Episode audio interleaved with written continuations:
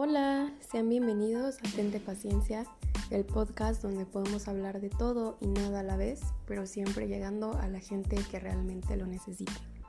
Yo soy Adri Villanueva y espero que disfrutes esto tanto como yo. Hola amigos, ¿cómo están? Espero que se encuentren muy muy bien. Bienvenidos a un episodio más de Tente Paciencia.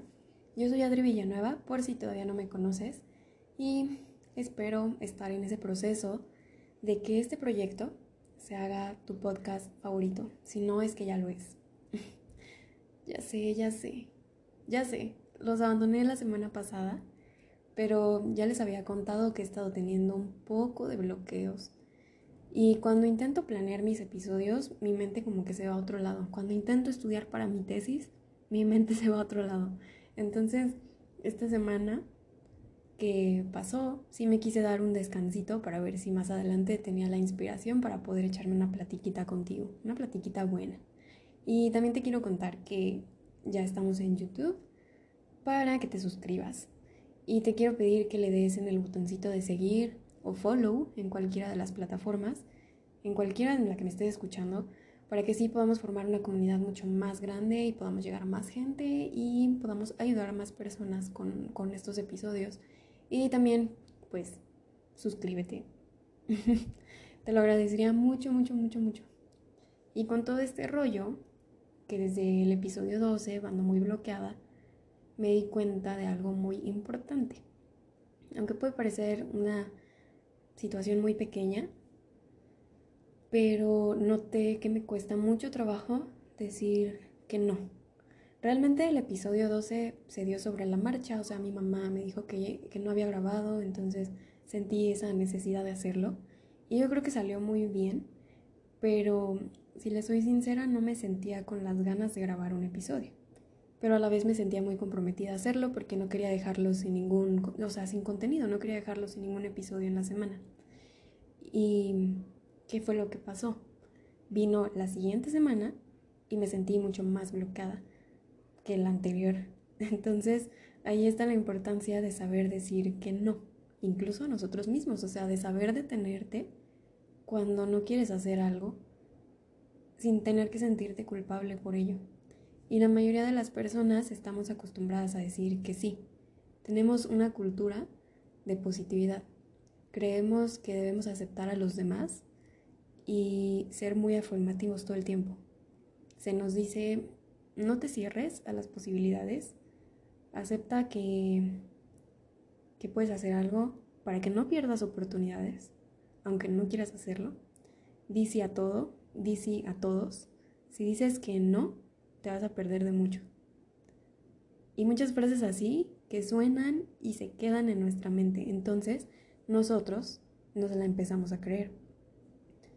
Pero después de un tiempo te das cuenta que es necesario el rechazo, o sea, ya sea que lo recibas o ya sea que tú lo des, porque si no fuera de esta manera, entonces no tendríamos posturas sobre absolutamente nada en la vida.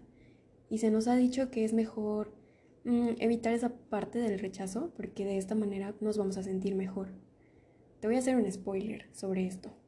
¿Listo? ¿Lista? Evitar el rechazo solo te va a dar un placer a corto plazo no vas a saber cómo guiarte y como no tienes una dirección, no vas a saber qué hacer a largo plazo.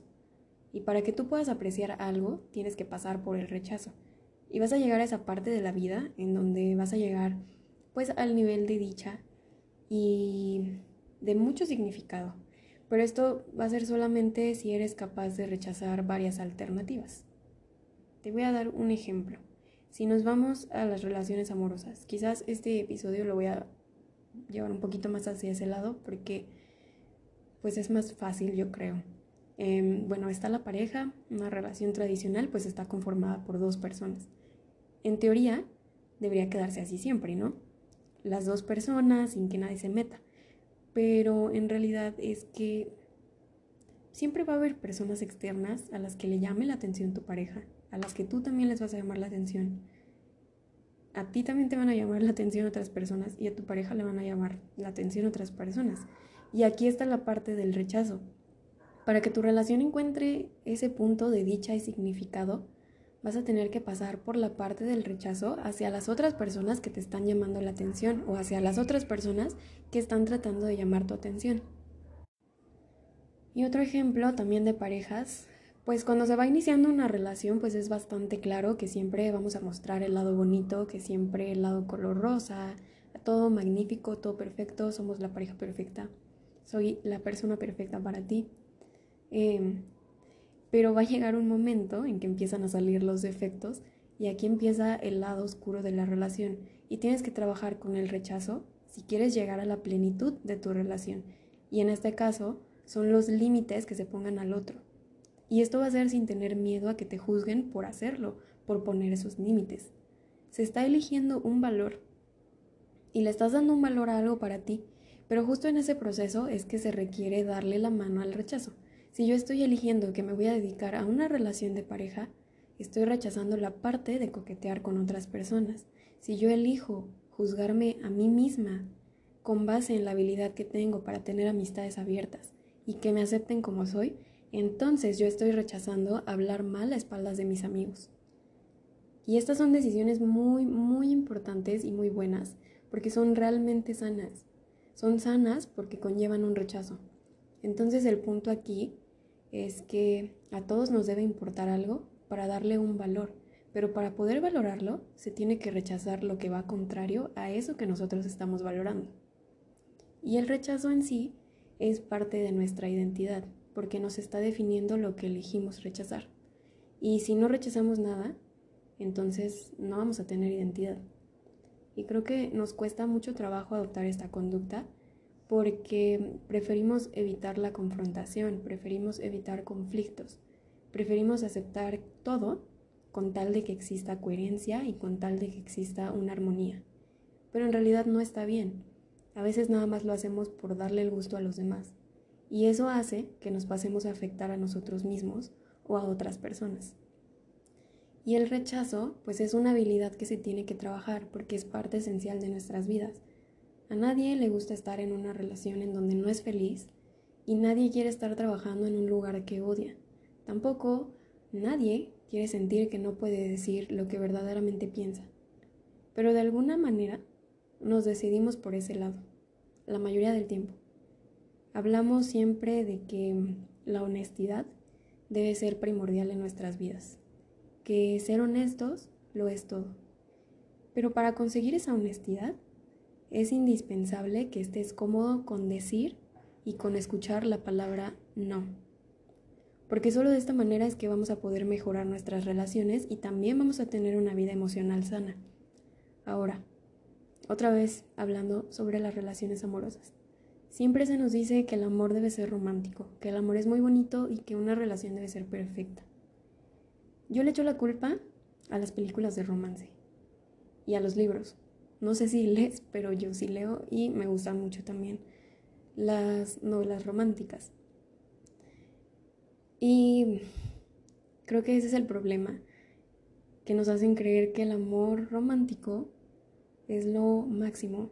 Y el amor romántico en realidad es como una droga. Puede ser como la cocaína. Y el amor estimula exactamente las mismas partes del cerebro que la cocaína. ¿Y qué es lo que hace el amor romántico? Pues te va a dar una sensación de bienestar pasajera, pero también te va a crear la misma cantidad de problemas que la misma cantidad de los que resuelve, así como lo hace la cocaína. Y pues sí, vamos a hablar un poquito de la importancia de, de saber decir que no en las relaciones de pareja porque creo que a muchos también les cuesta trabajo esta parte. Como ya les dije, nosotros estamos en una constante búsqueda del amor romántico, porque queremos evitar las confusiones de, de cada altibajo que existe en la relación, porque ante nuestros ojos, tener problemas no es sano. Y aquí entra la parte del amor enfermizo, y esta se da cuando dos personas escapan de sus problemas a través de las emociones que van a sentir por el otro. Y aquí Solo se están aprovechando esas personas como un modo de escape. Y el amor sano se da cuando dos personas reconocen y manejan sus propios problemas con apoyo mutuo. Es así como debe ser realmente, como una pareja. Y yo te pregunto, ¿qué relación te gustaría tener? ¿Y en qué relación estás realmente, si estás en alguna? Porque la diferencia entre una relación sana y una relación enfermiza se va a reducir a que uno, ¿qué tanto acepta cada persona la responsabilidad que conlleva una relación? Y dos, la disposición de cada persona para rechazar y ser rechazado por su pareja. Entonces, si lo que tú quieres es una relación tóxica, tienes que estar consciente de que va a haber cierta responsabilidad, pero va a ser muy pobre. Y también va a ser muy mediocre, porque no se tiene la capacidad de dar o recibir ese rechazo. Pero si lo que tú quieres es una relación sana, tienes que saber que hay límites, y estos deben ser claros entre las dos personas, y se tiene que tener la capacidad de dar y recibir el rechazo del que te estoy hablando. Y aquí viene la parte importante de establecer límites, que son los que te van a ayudar a decir que no. Y digo límites refiriéndome a, que se tiene que definir esa responsabilidad de los problemas personales entre las personas que están involucradas en una relación.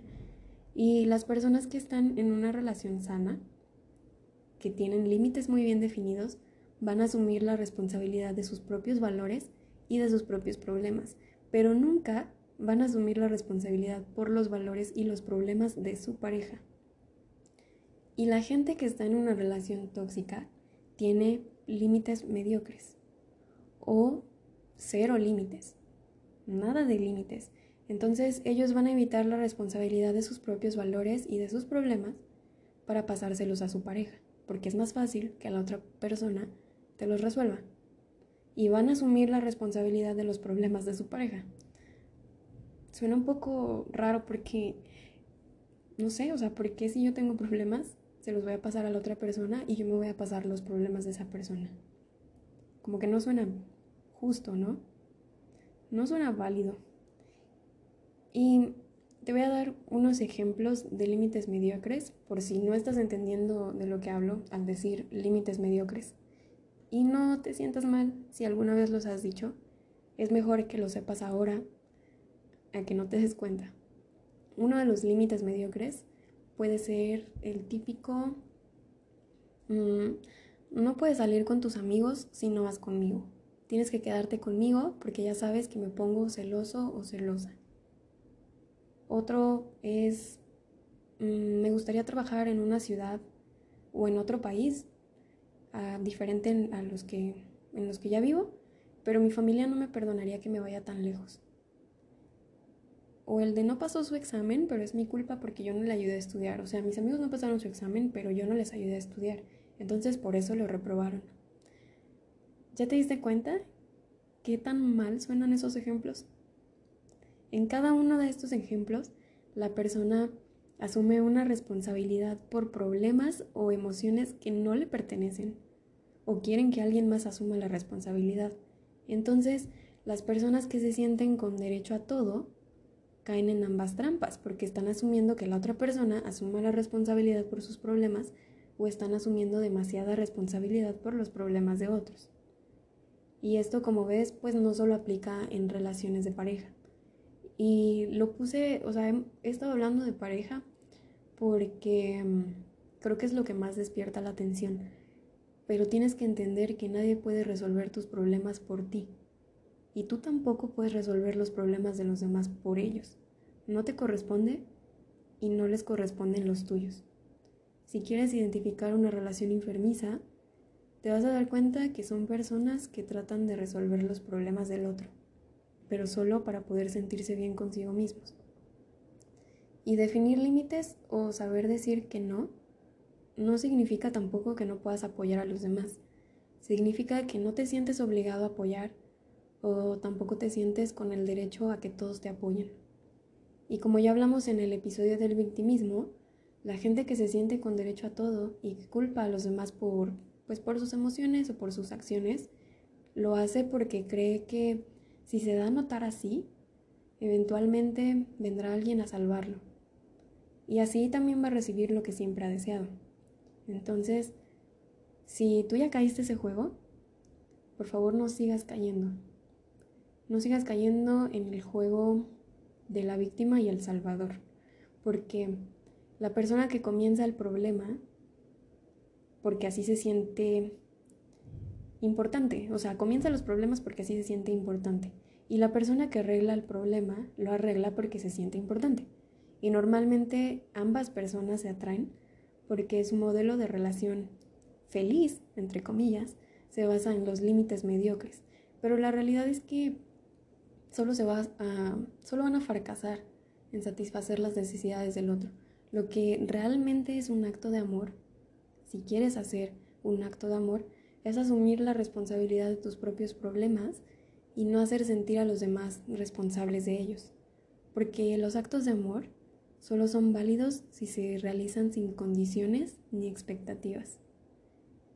Y la gente que tiene límites definidos no le tiene miedo a los berrinches que las otras personas le puedan hacer. No le tienen miedo a salir lastimados. Ser una persona con límites bien definidos implica comprensión. A lo mejor puedes herir los sentimientos de los demás, pero ya sabes que tú no eres quien va a determinar cómo se van a sentir. Y también tienes que estar consciente de que no puedes controlar las emociones de los demás, pero de que sí puedes apoyar para que crezcan y que sepan cómo resolver sus problemas por ellos mismos.